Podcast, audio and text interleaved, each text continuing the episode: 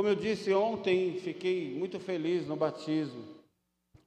Batismo é um momento, para mim, muito ímpar na vida do crente, muito especial.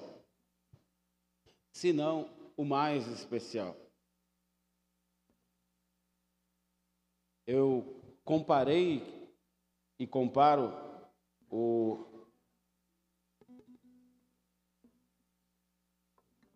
batismo com o casamento. Ali, diante de todos, comparecemos de forma voluntária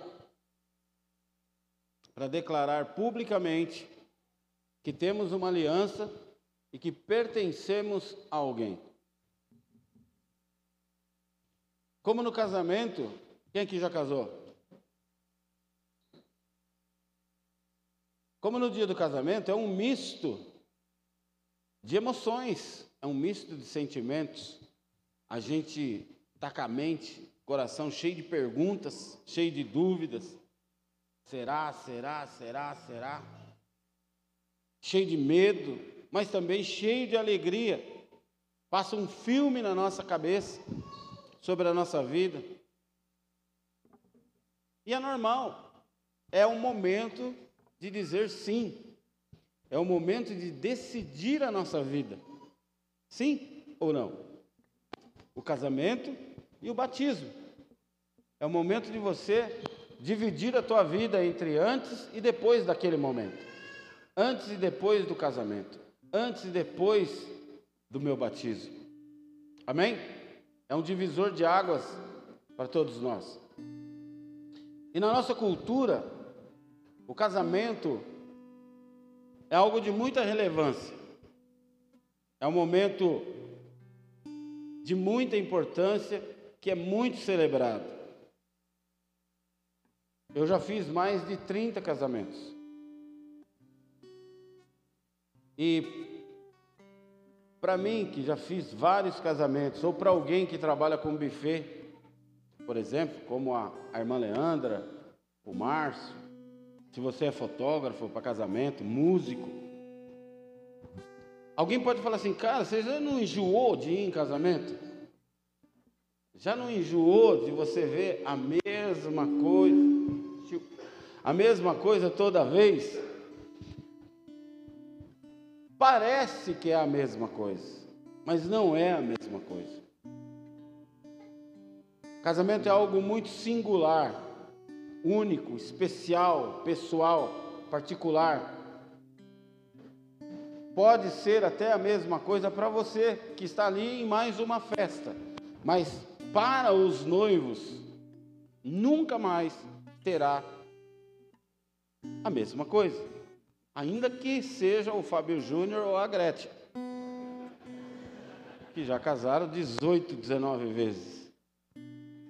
Cada um foi único.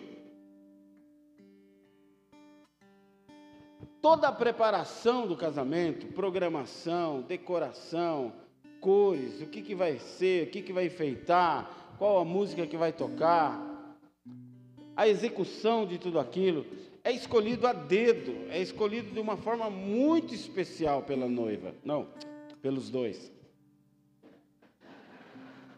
Se é que você me entende. Não é assim? Põe a música tal. Ai, gente, música tal. Não, essa música eu não gosto. Quem que ganha? A noiva. Eu já fui em casamento na praia.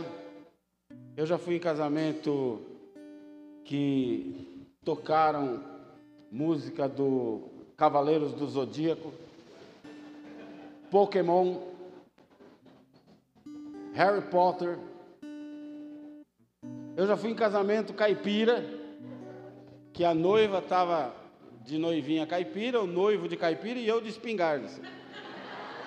Quem lembra disso? Casamento da Cibele e do Júnior. Já tive em casamento tradicional, já tive em casamento que tinham dois pastores, dois cerimonialistas, três cerimonialistas. Já fui em casamento que eu esperei seis horas Pastor não faz nada. Chama ele aí para fazer o nosso casamento, ele que espere. Seis horas. Eu cheguei lá, era um jantar, o noivo ainda estava de bermuda, indo ao supermercado comprar os ingredientes para fazer o jantar. Falei, eu vou para o carro dormir. Quando tiver tudo pronto, você me chama. Eu dormi, acordei, dormi, acordei, dormi, acordei, dormi, acordei. Já fui em casamento que só tinha eu de crente, eu acho. Me botaram numa mesa com uns oito caras falando palavrão, tomando todas. A mesa tinha umas 45 garrafas de cerveja. Falei, meu Deus, o que eu estou fazendo aqui? Daqui a pouco saiu na foto no Instagram. No... Os caras falam, e o pastor chapado, mano.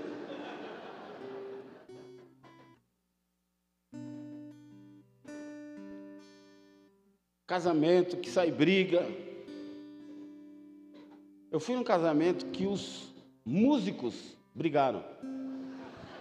A gente achou que era um evento, que era tipo assim um teatro. Né?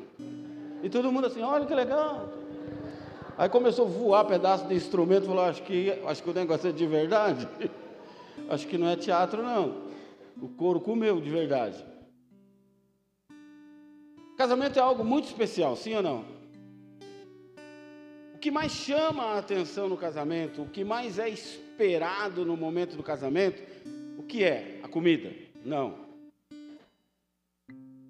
A noiva. Todo mundo espera ver a noiva, a entrada da noiva, sua maquiagem, seu cabelo, o buquê e principalmente o vestido da noiva, né? As mulheres ficam todas chorando. Eu falo, meu Deus, por que está chorando? Não viesse então, está triste. A noiva começa a entrar, fica... os homens ficam assim, aconteceu alguma coisa? Aconteceu? Não, está chorando aqui, o que, que eu. Não é que a noiva chegou. Escolher o vestido. Eu moro do lado de uma mulher que é costureira. E ela costura vestidos de noite, né? Vestidos longos, vestidos de festa. E tem muito vestido de noiva. E a gente ouve, no, porque o quintal dela faz murinho com o meu quintal. Então a gente escuta os comentários chora de ir lá experimentar o vestido das mulheres. A mãe vai ver, a irmã vai ver, a amiga vai ver, chora também, porque viu. Meu Deus, por que, que veio? Só chora, mano. Escolher o vestido é algo muito particular. É o preparativo mais importante para a noiva. Ver o tecido, os adornos que acompanharão o vestido, o comprimento do vestido. Requer tempo, paciência, às vezes várias provas e dinheiro. Escolher o vestido é como viver um conto de fadas para as mulheres. É realizar o sonho de menina. A preparação de uma noiva envolve, às vezes, uma dieta especial, eu já vi noivo e noiva falar assim, ah, eu tenho que emagrecer tantos quilos até o dia do meu casamento. Tratamento de pele, cílios, cabelo, arranjos, flores que vão enfeitar a igreja, maquiagem, tiara, buquê, véu, grinalda, sapato, que cor vai ser, qual modelo, qual tamanho, ajustes. Você já ouviu falar da família Swarovski? É a família que faz os cristais mais caros do mundo. A herdeira desta família, chamada Vitória Swarovski, quando ela casou, o vestido dela ficou a bagatela de 795 mil euros. Algo próximo de 4 milhões e meio de reais. Para usar uma roupa um dia. Isso mostra o quão o importante era o vestido para ela. Amém?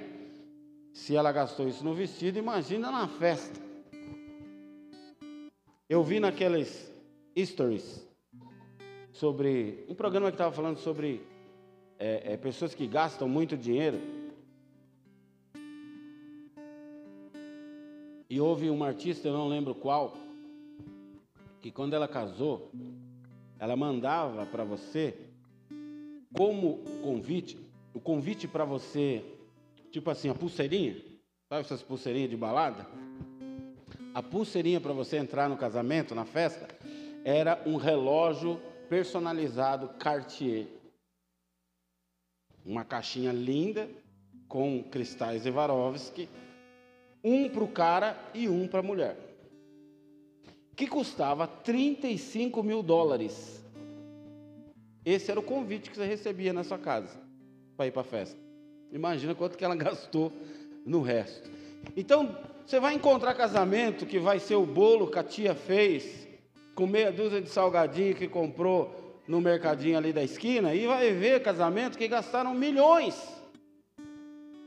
Mas um não é mais importante que o outro, porque para os dois envolvidos ali, o noivo e a noiva, é o momento mais importante, seja com salgadinho comprado no mercado ou uma grande festa que vai durar dias num hotel de luxo. Na Bíblia há uma história de casamento muito importante. Na verdade, toda vez que a Bíblia trata de casamento, de relacionamento conjugal, de aliança, na verdade a Bíblia está fazendo uma analogia entre Cristo e a sua igreja, entre você, que é a igreja, a noiva e o noivo. Amém? Então toda, toda vez que você ler a Bíblia e falar sobre casamento, relacionamento conjugal, aliança, leia com cuidado, releia, volte se aprofunde nesse estudo, porque a Bíblia está falando de você e do seu relacionamento com Deus. Amém? Nessa passagem específica que eu vou ler, fala sobre a importância da preparação de uma noiva para este encontro tão especial.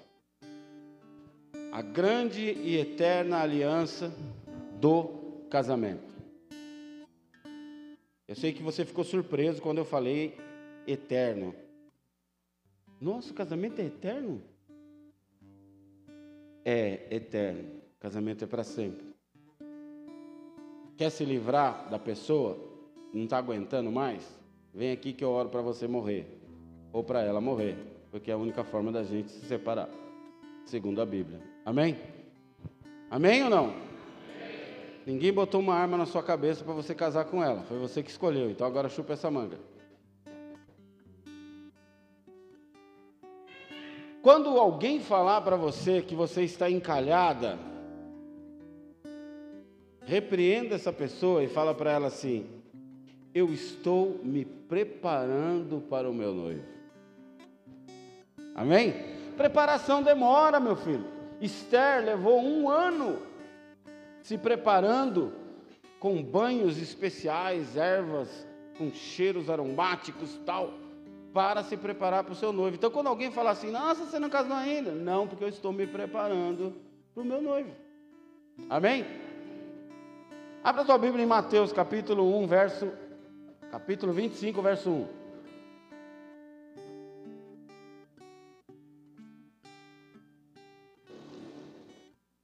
Vocês colocam aqui para mim? É o Diego que está aí? NVI, tá? O reino dos céus será, pois, semelhante às dez virgens, onde você lê virgens, pode entender noivas, que pegaram suas candeias e saíram para encontrar-se com o noivo.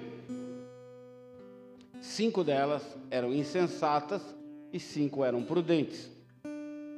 As insensatas pegaram suas candeias, mas não levaram óleo. As prudentes, porém, levaram óleo em vasilhas, junto com as suas candeias. Só um tempinho aí. Candeia é uma lamparina, é uma, uma lamparina onde se abastecia com óleo e acendia para iluminar, e a pessoa levava aquilo com ela, tá? As prudentes, porém, levaram óleo em vasilhas, junto com as suas candeias. Quer dizer, ela levou óleo a mais da, do que aquilo que cabia dentro da própria lamparina. o noivo demorou a chegar, e todas ficaram com sono e adormeceram. À meia-noite, ouve-se um grito: O noivo se aproxima. Saíram para encontrá-lo.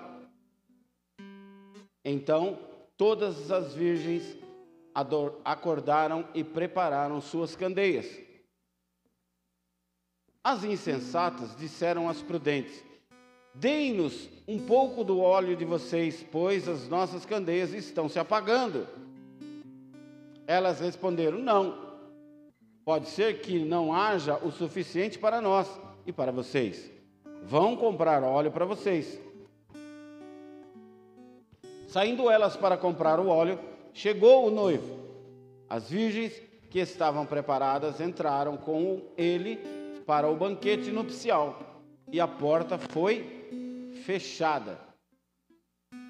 Mais tarde vieram também as outras e disseram: Senhor, Senhor, abra a porta para nós.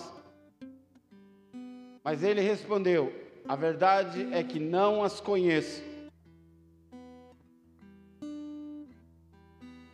Portanto, vigiem, porque vocês não sabem o dia e nem a hora. Essa parábola, conhecida como a parábola das dez virgens, é sobre dez noivas que iam ao encontro do seu noivo mostra o quão importante é a preparação para este encontro, para que ele aconteça ou não. As que estavam preparadas obtiveram o encontro e entraram nas núpcias, e as que não estavam preparadas ficaram de fora. A porta foi cerrada, foi fechada, e ele ainda diz: Eu não sei quem vocês são, eu não as conheço. A noiva de Cristo, que somos nós, Olha para quem está do seu lado e fala assim: Você está com cara de noiva. A noiva de Cristo que somos nós deve sempre estar preparada. A Bíblia diz que as imprudentes, algumas versões colocam as loucas, não se prepararam e ficaram de fora. Por não sabermos qual é o dia e a hora em que o noivo virá, Alguém sabe aí que dia que Jesus voltará? Como nós não sabemos o dia, a hora que ele virá, nós devemos sempre, como noivas prudentes, estar, estarmos prontos para esse encontro. Amém? O verso 6 diz: à meia-noite, ou seja, uma hora em que a gente não pode ver, onde está tudo escuro, onde a única iluminação que ela tinha era a lamparina. Quando as trevas são dominantes, ele virá buscar a sua noiva. Apenas as que estiverem preparadas. Nós temos visto que as trevas estão dominando todas as áreas da nossa vida. A educação dos nossos filhos, os relacionamentos, a justiça, a violência, tudo está virando trevas, tudo está virando de ponta cabeça, tudo está perdendo sentido. O que é certo passa a ser errado, o que é errado passa a ser certo. Hoje a gente tem medo de andar na rua depois das 10 horas da manhã, dependendo do lugar, você tem medo de andar de dia.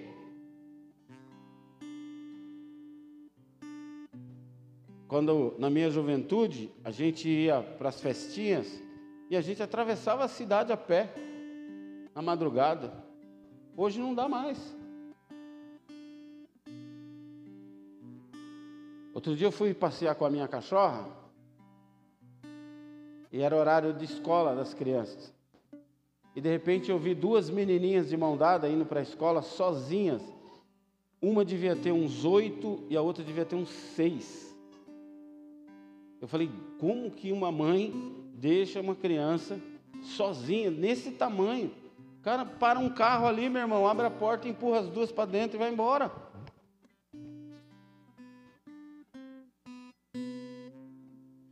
Jesus virá buscar a sua noiva. Amém? O que ele não pode é me pegar desprevenido. O que ele não pode é me encontrar despreparado. Eu tenho que me preparar. Alguém despreparado na escuridão vai sempre estar distraído, vai sempre tropeçar, vai sempre estar envolvido com outras coisas que não aquele que está na luz. Aquele que está na escuridão faz coisas que aquele que está na luz não faz. Sim ou não? Aquele que está na escuridão, ele se prevalece da escuridão para fazer algo, porque ele se prevalece do anonimato. Ninguém sabe que foi eu. Deus não quer que você ande na escuridão. Deus quer que você ande na luz. Na escuridão, nós nos dispersamos das coisas mais importantes pertinentes ao nosso encontro. E nós podemos não perceber a chegada do noivo e perder esta única oportunidade. Fala para quem está do seu lado: única. Só vai acontecer uma vez. O verso 13, a Bíblia diz: vigiem que é vigiar? Fique atento, preste atenção. Livro de Apocalipse que fala sobre o final dos tempos. Várias vezes a Bíblia diz: ouça a voz do Espírito, ouça o que o Espírito diz às igrejas. Preste atenção o que Deus tem falado nos altares. Se você gosta de maratonar na internet, no YouTube ou no Instagram, vendo algumas pregações, alguns pastores, algumas pastoras, estão quase que todos falando muito sobre o final dos tempos. Então a Bíblia fala: fique esperto, vigia, fica atento, fica de orelha em pé, presta atenção no que está sendo falado, presta atenção nas informações que estão sendo ecoadas sobre esse assunto. Sabe quando você fica enamorado por alguém? Quem aqui já ficou? No meu tempo era afim de alguém. Já ficou afim de alguém? Já ficou, Lucas? Ele fez até um coraçãozinho assim. É gostoso demais, não é? Não é não, Romildo? Não é gostoso se apaixonar? Queridos, quando a gente está enamorado por alguém, tudo é lindo. Você respira florzinha. Ah, ah. Eu falava com a pastora pelo telefone, não tinha celular, só telefone fixo. E ficava lá, horas, até minha mãe dar uns pedalos. Desliga esse negócio. Sabe quanto custa o impulso desse negócio? Já me dava um impulso com 100 pés. Era lindo. Quando você está enamorado, você fica atento a todas as coisas. Se você estiver numa festa e ouvir a voz da pessoa, já faz assim, ó. Né? Já entra aquela musiquinha.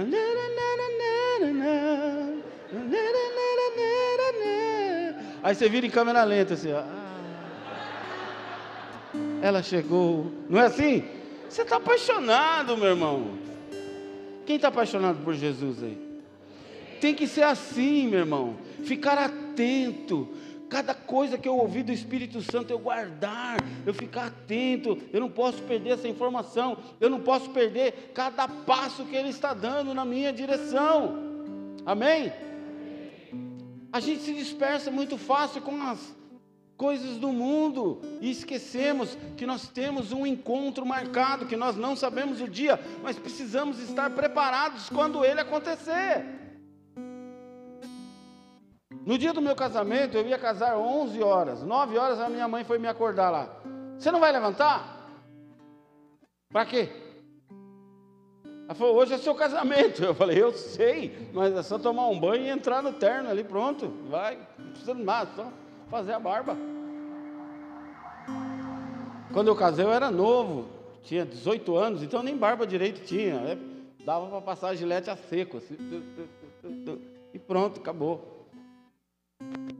a gente vacila muito, não leva em consideração a importância desse momento, a importância dessa preparação.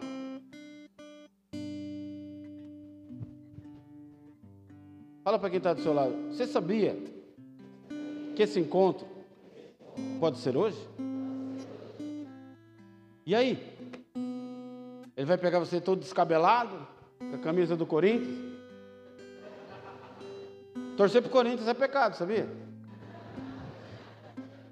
Mas fica tranquilo, a Bíblia diz que Deus não leva o seu tempo de ignorância em consideração. Então se converta e torça, porque a Bíblia diz que até as palmeiras florescerão. É Bíblia, filho. Tem culpa.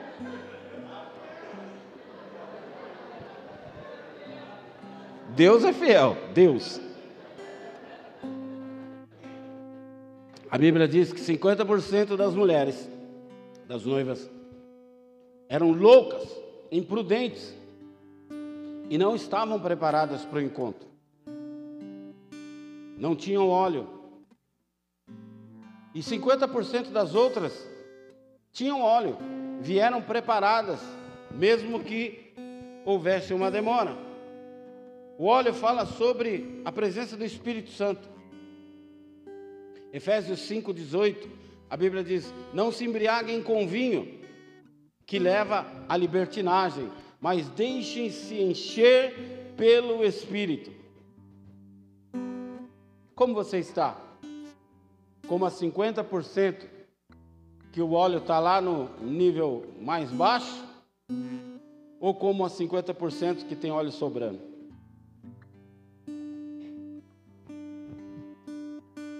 Eu já vi gente falando assim: ah, pastor, ora por mim, passa tua unção.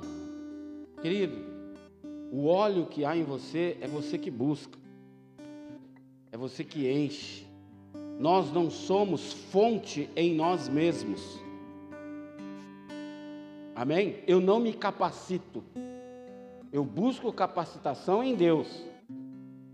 Eu não posso só orar por vocês e não me encher. Nós somos como se fosse uma caixa d'água. Tem um cano que entra e tem um cano que sai. Cada vez que você fala de Jesus, você está derramando da unção sobre alguém. Você está derramando bênção sobre alguém. Mas eu preciso me encher. Ontem eu estava super cansado. O que, que nós tivemos ontem? Foi batismo, mas eu tive alguma coisa antes do batismo. Eu tive alguma atividade antes do batismo, depois fui para o batismo, depois saímos do batismo, fui para casa, tomei um banho, já era quase seis horas eu tinha que ir até Caraguatatuba. Tinha um culto lá. Eu fui convidado. Então eu precisava me encher, mesmo estando cansado. Nos trocamos e fomos para Caraguatatuba. Cheguei em casa era duas e meia da manhã. Por quê? Porque eu sei que se eu deitasse um pouquinho eu ia dormir, eu estava cansado. Mas eu também sei que eu preciso me encher. Eu não sou uma fonte em mim. Eu preciso ser abastecido, porque hoje eu precisava derramar sobre vocês. Então, quando a pessoa fala, ah, pastor, ora por mim, querido, é fácil se fosse assim. Ora por mim, é como jogar um pozinho do pirlim-pim-pim. Pá. Você precisa querer, você precisa buscar e você precisa gastar tempo na presença de Deus seja com a palavra, seja com oração, seja ouvindo e aprendendo. Amém? Fala para quem está do seu lado, como que você está? Louca ou prudente? Queridos, imagina alguém que você tanto ama. Lembra que eu falei quando você está enamorado? O coração cheio de. Seus olhinhos piscam, sai coraçãozinho assim. Você não vê a hora de chegar na igreja e ver a pessoa, a paz do Senhor. Ah, ela me deu a paz do Senhor. Não vou nem lavar a mão. Ela curtiu a minha foto. Ela me deu um sorriso. Falando em foto. Já teve uns que falou, vixe, vejo umas pessoas que colocam foto de biquíni e depois colocam um versículo. Eu queria entender essa associação da foto de biquíni com o versículo. Coloca uma foto, irmão, tira uma foto minha, mulher, faz de conta que eu sou uma mulher. Tira uma foto minha indo para a praia. Mas precisa ser de costa? E se for de costa, não dá para ser da cintura para cima? Vocês estão me entendendo? Deixa eu entender. Oh, eu vou falar uma coisa só para você, Robert. Não tem mais ninguém aqui, só nós dois. Ninguém põe na vitrine o que não está à venda. Cuidado. Ah, ninguém me trata como uma princesa, mas você tem se comportado como uma princesa? Ninguém me trata com respeito, mas você tem se dado respeito? Os homens não é diferente, não. Tira a camisa e põe lá. E põe um versículo. Sansão, falou. Querido, não coloque na vitrine o que não está à venda. Deus tem que preparar alguém para você. A gente não sai caçando. Deus prepara. Ou então, meu irmão, largue esse Deus, porque se ele não serve para arrumar alguém para ser seu esposo, tua esposa, Deus cuida de todas as coisas, amém? Deus sabe das nossas necessidades, das nossas emoções e conhece o nosso coração como ninguém. Amém? Então fica tranquilo. É só você orar e ficar pronto que o encontro acontece. Amém? Voltando aqui. Foi só um apêndice para Deus te dar uma alertinha, né? Você não vê a hora daquela pessoa curtir a sua foto. Você não vê a hora daquela pessoa te dar um oi. Mesmo que seja um oi sério. Você fala, ah, ela me falou oi. Mas ela nem olhou para você, irmão. Ah, você que não percebeu, está com inveja, né? Imagine se essa pessoa senta do seu lado no culto.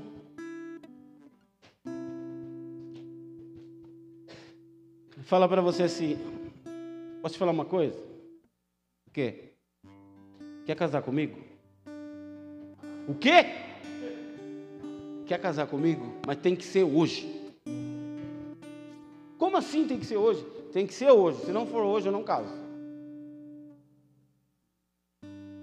A pessoa, alguém preparar um casamento assim,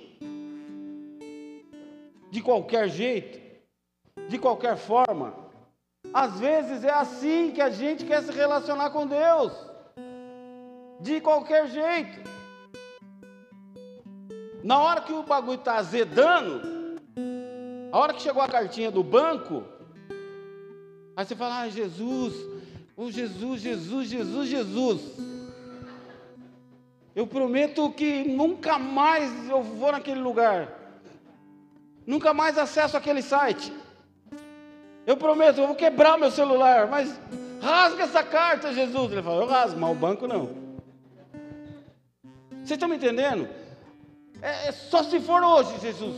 Porque hoje o negócio está feio para o meu lado. Hoje, se o senhor quiser casar comigo, eu caso. Você acha que é assim que Jesus quer se relacionar conosco? Alguém fala para você, ô irmão, eu vou casar, prepara as coisas lá para mim, do casamento, do jeito que você fizer, está feito.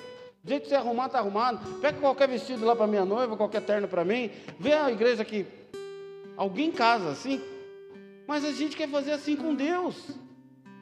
A gente quer ter uma vida assim com Jesus, de qualquer jeito.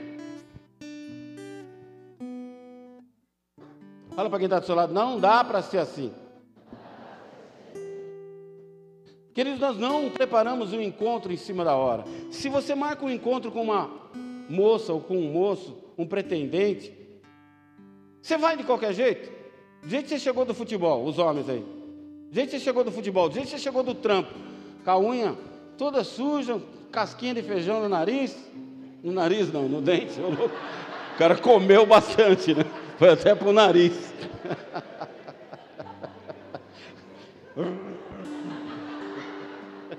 É um coxo, não é um prato. não vai de qualquer jeito. Você mete um perfumão, toma um banho, tal, põe uma roupinha legal, não é? Mas a gente quer se encontrar com Jesus de qualquer jeito, fedendo, sujo, impuro.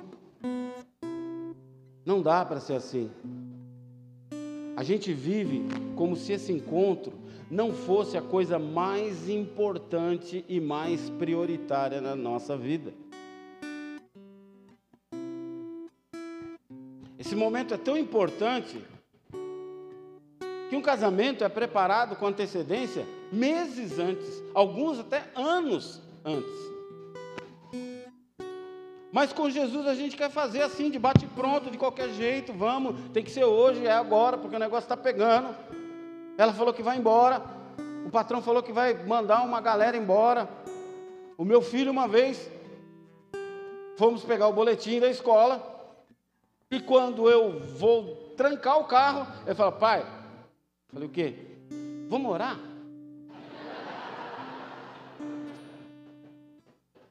O quê? Vamos orar? Eu falei, não, pode você orar. Que eu vou só pegar o boletim, mas pode orar. Quer dizer que você ficou o ano inteiro melecando e agora na hora de pegar o boletim você quer que eu ore? Porque aquele só se Deus desmaiar eu aqui, filho. Senão não vai adiantar, você vai comer o boletim.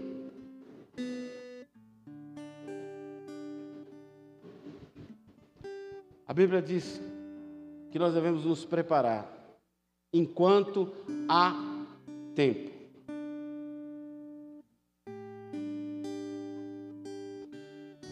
Não dá para se relacionar com Jesus e deixar esse encontro para a última hora. Ah, quando der tempo, eu penso nisso. Corram, a hora se aproxima, ainda dá tempo. Não fique despreparado, não seja imprudente. Não seja louco. Olhe para alguém bem marrento aí. Olhe para um cara com cara de brabão, cara de bichão. Olha para um cara bem brabão. Fala para ele assim: Ei, ô noivinha, você já comprou seu vestido? A Bíblia diz que nós temos que nos preparar. Nós temos que estar adornados, temos que estar prontos. Acorda, igreja, é chegada a hora, o tempo é hoje, ele está voltando, o tempo está acabando. Se prepare, se conserte, peça perdão, se arrependa, ouça o que o Espírito diz à igreja, do jeito que está, não dá.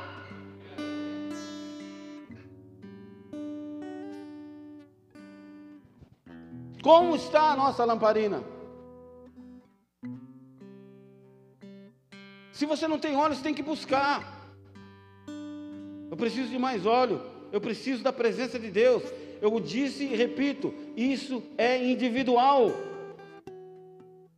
Ah, pastor, eu estou fraco. Querido, você acha que eu não fico fraco? Você acha que eu sou um robô que colocaram um chip de pastor na minha cabeça? Não. O dia que eu trato com a pastora também dá vontade de meter o pé em tudo, não vim para o culto não atender vocês, quando me manda mensagem lá com problema, fala, ah, liga para o Cleiton. Liga para o irmão Pedro. Claro que dá vontade, mas eu tenho uma responsabilidade, um peso sobre a minha vida desse encontro. Não é um peso imposto pelo homem. Ninguém me cobra, ninguém me pede um relatório, quantas pessoas eu visitei, quantas casas eu fui orar, quantos velórios eu fiz, quanto casamento eu fiz. Não! Mas o Espírito Santo me cobra. E eu sei que quando a lamparina está vazia, você sabe ou não sabe? Você sabe quando está faltando óleo. Você sabe quando a luzinha do painel está acendendo lá? Trocar o óleo, filho. Põe óleo aí, põe óleo aí. Está seco. E quando está seco, começa. Né? Vai rangindo. Não adianta você só pedir oração e ficar na boa. Você tem que buscar. Há um compromisso pessoal. Amém? Pouco óleo, pouco fogo. Pouco fogo, pouco calor. Apocalipse 3:15 ao 17 diz: Você deve estar e ser quente, pois eu sei o que você fez. Eu conheço as tuas obras, e se continuar assim, morno, vou vomitar você da minha boca. Não é isso que a Bíblia diz? Jesus ainda adverte: Eu sei o que você fez, eu conheço a tua obra, eu sei como está a sua caminhada. Então não vem falar para mim depois, ah, é aqui, é aqui nada, eu sei. Eu sei que você está morno. Então, busca mais óleo e taca fogo nisso. Ou ele irá nos vomitar fora. Fala para quem está do seu lado, seja sábio. Cada um, irmãos, busca a sua própria preparação. Como eu já disse, ninguém que quer se casar busca essa preparação e larga na mão de qualquer um. Faz aí para mim, do jeito que você fizer, tá bom. É o próprio noivo e a própria noiva que cuida detalhe por detalhe, sim ou não? Pergunta para a noiva. Essa hora, pastor, vai tocar música tal, nessa hora vai entrar não sei quem, vai tocar música tal, essa hora vai entrar não sei quem, vai tocar música tal. Sabe detalhe por detalhe. Eu escolhi as flores na cor amarela, na cor vermelha, na cor não sei o quê, tal. Sabe tudo. O livro de Amós, capítulo 8, verso 11 e 12, diz que Deus enviará fome da palavra sobre nós. Nos últimos tempos, Deus enviará sobre nós fome da palavra. Por que, que o profeta, há 600 anos antes de Cristo, nos adverte disso? Que no final dos tempos haverá fome da palavra. Porque Deus sabe que na hora da luta, nos piores momentos da nossa vida, a única coisa que vai nos alimentar é a palavra de Deus. Sem ela nós vamos morrer. É nela que nós encontramos socorro, é nela que nós encontramos refúgio, é nela que nós encontramos paz, é nela que nós encontramos prosperidade, harmonia, amor, perdão, misericórdia, vida. Sem a palavra, meu irmão, nós estamos no escuro. Sem ela para matar a nossa fome, nós vamos morrer desnutridos. E ele diz também: a nossa fome, a nossa vida não é comer e beber, trabalhar, viver, pagar as contas e esperar a morte. Sua vida não se limita nisso. Sua vida consiste em se preparar para o encontro que você terá com Cristo. A Bíblia diz: se santifique, e aquele que for santo se santifique ainda mais. Para quê? Que é se santificar? A Bíblia diz: sem santidade ninguém verá a Deus. O que é se santificar? É eu viver igual um monge lá em casa? Hum, sua mãe chega no quarto, você está sentado em cima da Bíblia, com perna cruzada, hum, quatro velas acesas. Hum, que é isso, louco? Estou me santificando. Se santificar, a palavra tem origem em se separar. Eu preciso me separar das coisas erradas. Eu preciso me separar daquilo que me afasta de Deus. Eu preciso me separar de tudo aquilo que causa uma barreira entre eu e Deus.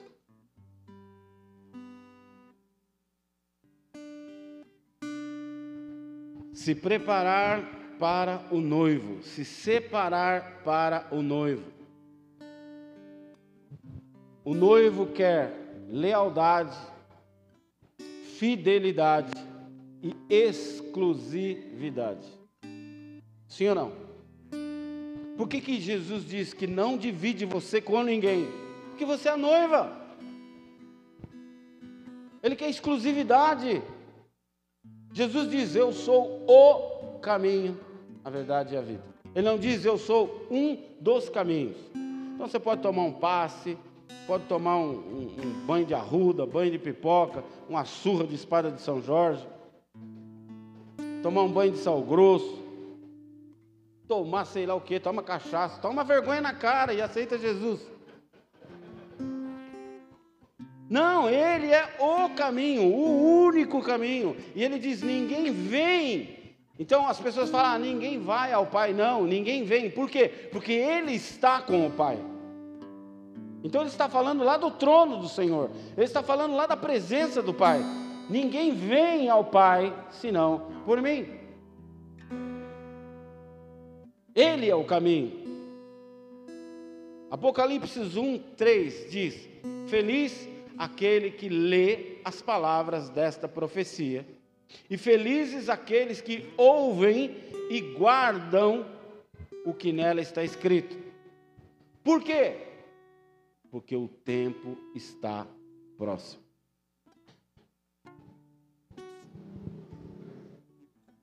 Traduzindo para o livro de Amauri, capítulo 1, diz assim: Feliz é aquele que lê a palavra de Deus, guarda a palavra, porque Jesus está voltando.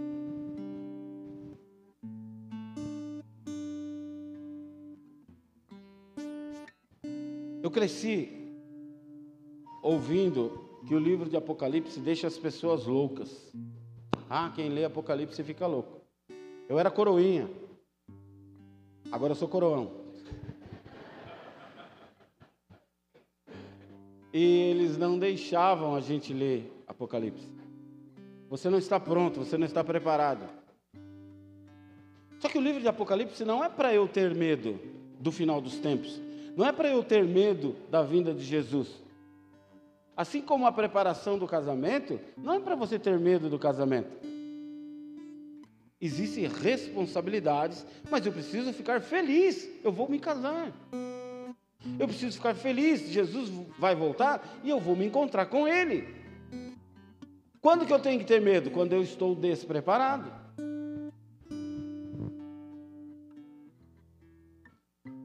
Experimenta chegar de surpresa na casa da sua namorada, sábado, 10 horas da manhã. A mãe dela resolveu fazer uma faxina na casa e ela está com a camiseta Paulo Maluf, governador de São Paulo, cheio de furinho, parece que foi para a guerra. Ou, se ela é crente, né? Congresso 1986. A camisa já está toda esgarçada. Cheio de pregador na beirada da camisa, moiada a barriga, cabelo espatelado. Aí toca a campainha. Aí a sua mãe fala assim: Filha, é o seu namorado.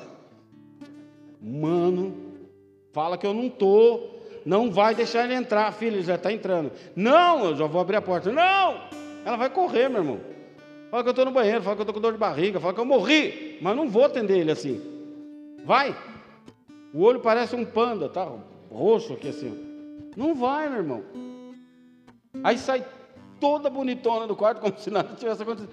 Ai, que surpresa! Ela dorme daquele jeito.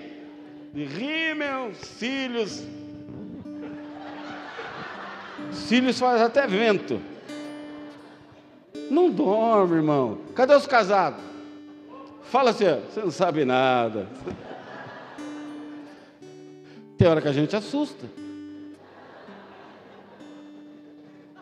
Misericórdia.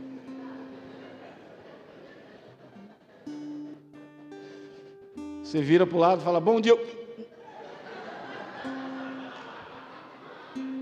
Sim ou não? É a vida de casada, filhão. O cara solteiro acha que. vai ver só. Vai. Depois nós conversa mas eu não troco por outra. É como a vida com Jesus. Tem os percalços, tem os altos e baixos, tem os dias que você chora porque você é crente, só por isso. Tem. Mas imagina, meu irmão, no dia que a trombeta tocar, e o Rei dos Reis, Senhor dos Senhores, descendo sobre as nuvens no seu mais lindo trono, chama você pelo nome. Você vai falar, puxa, tudo aquilo valeu a pena. Todo aquele momento valeu a pena. É como quando a gente está bem no casamento, sabe? Você olha para a esposa, você olha para o esposo e fala, cara, não podia ser outra pessoa, tinha que ser você. Não tinha que ser de outro jeito, tinha que ser assim. Eu tenho 36 anos de casado. Eu voltaria a viver tudo de novo se fosse para casar com a mesma pessoa de novo. Não é demagogia, não, porque, queridos, eu sei o que eu já passei. E eu sei o que ela já suportou do meu lado. A gente passou dez anos sem Jesus. E eu sei o que ela suportou sem Jesus e sei o que ela suportou mesmo depois que a gente já tinha Jesus. E tá aí. Tá certo que tá, né? Tem até que amarrar uns bagulhos assim agora. Mas tá aí. Tá aí. Tá aguentando. Não sei se vai desmanchar com o tempo, né? Mas igual um Playmobil. Mas tá aí. E se você perguntar, eu tenho certeza absoluta que ela não trocaria outra vida. Porque eu sei quem está do meu lado. Será que Deus pode falar a mesma coisa de nós? Será que Deus pode olhar para nós e falar assim: ó, eu sei as fraquezas dela, eu conheço o coração dele, eu sei que tem hora que ele balança, mas eu sei que ele está comigo. Eu sei que eu vou ter o prazer de chamar o nome dele no dia que a trombeta tocar. Eu sei que mesmo passando por tudo isso, ele não vai abrir mão desse encontro. Esse encontro não deve ser motivo de medo.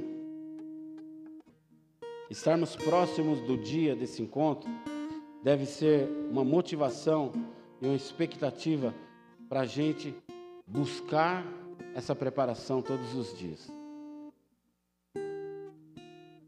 Nós vimos aí, por causa da política, as pessoas compraram camiseta amarela, foram para frente dos quartéis, se pintaram, outros compraram camiseta vermelha, e amém por isso, cada um tem sua opção. Mas as pessoas se prepararam.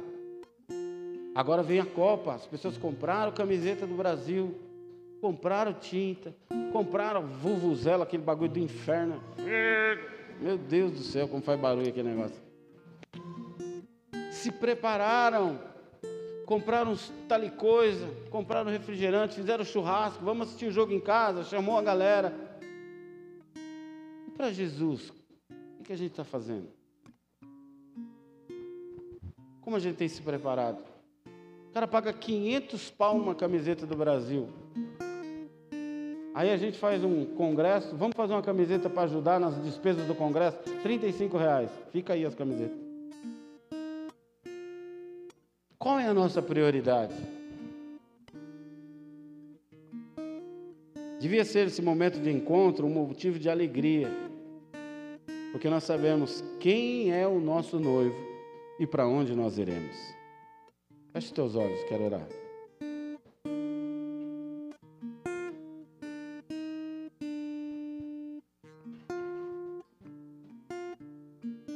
não sei como você veio aqui. Não sei como está a sua vida com Deus. Se você tem muito óleo, pouco óleo, se você está preparado, se não está preparado. Mas o que eu sei é como ele ainda não veio, ainda há uma chance. Eu quero de verdade que você Leve isso em consideração de uma forma muito séria. E faça uma aliança com Deus. Eu sei que não é fácil, queridos, também não é fácil para mim. Não sou diferente de você, passo pelas mesmas lutas, talvez até mais.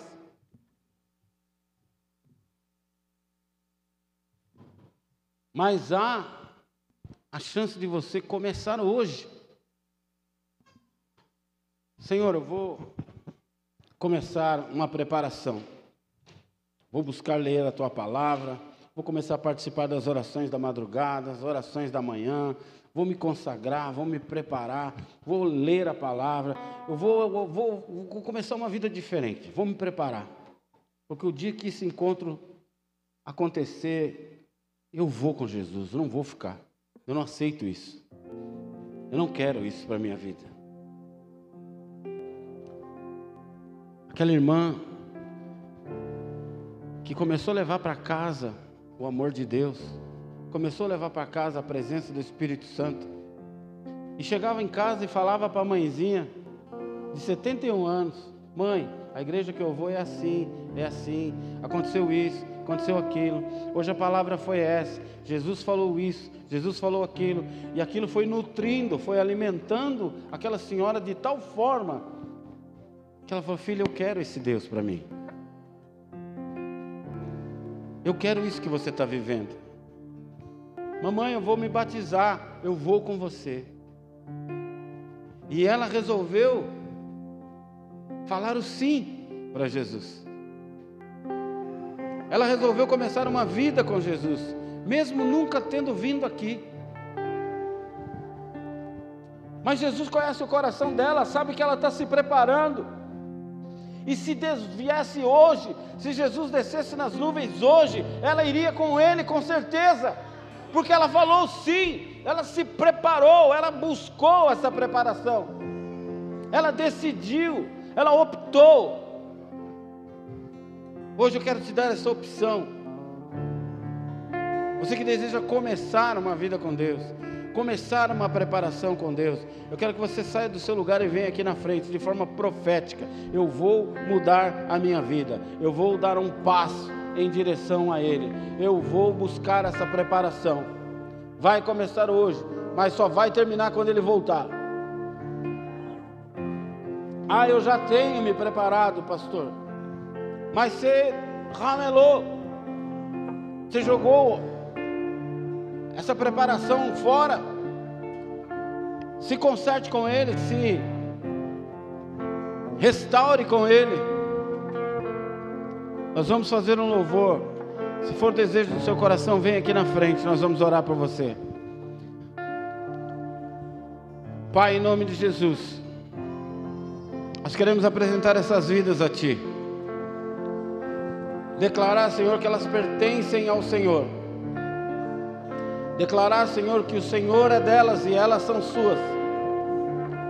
Derrama do teu poder, do teu amor, da tua graça restauradora sobre a vida de cada um. O Senhor os conhece como ninguém. O Senhor os conhece por dentro e por fora. O Senhor sabe, Senhor, cada palavra que sai da boca de cada uma delas. Pai, em nome de Jesus, nesta noite, passe o teu sangue. Começa uma nova história com elas, Pai, em nome de Jesus. Começa, Senhor, um novo relacionamento uma nova preparação, em nome de Jesus. Começa, Senhor, a derramar sobre eles responsabilidade, seu amor, seu perdão. Em nome de Jesus, você que está aqui na frente, recebe o perdão de Deus, recebe o sangue de Jesus sobre a tua vida. Seja purificado nesta noite, seja cheio da presença do Senhor, seja cheio do amor de Deus, seja cheio do Espírito Santo. Derrama, derrama-se na presença do Senhor, enche enche da tua presença, em nome de Jesus. Do teu perdão, do teu amor. Oh, rebate, carabastore, cantarabalabá. Vem, Espírito Santo de Deus, enche, enche, enche, enche.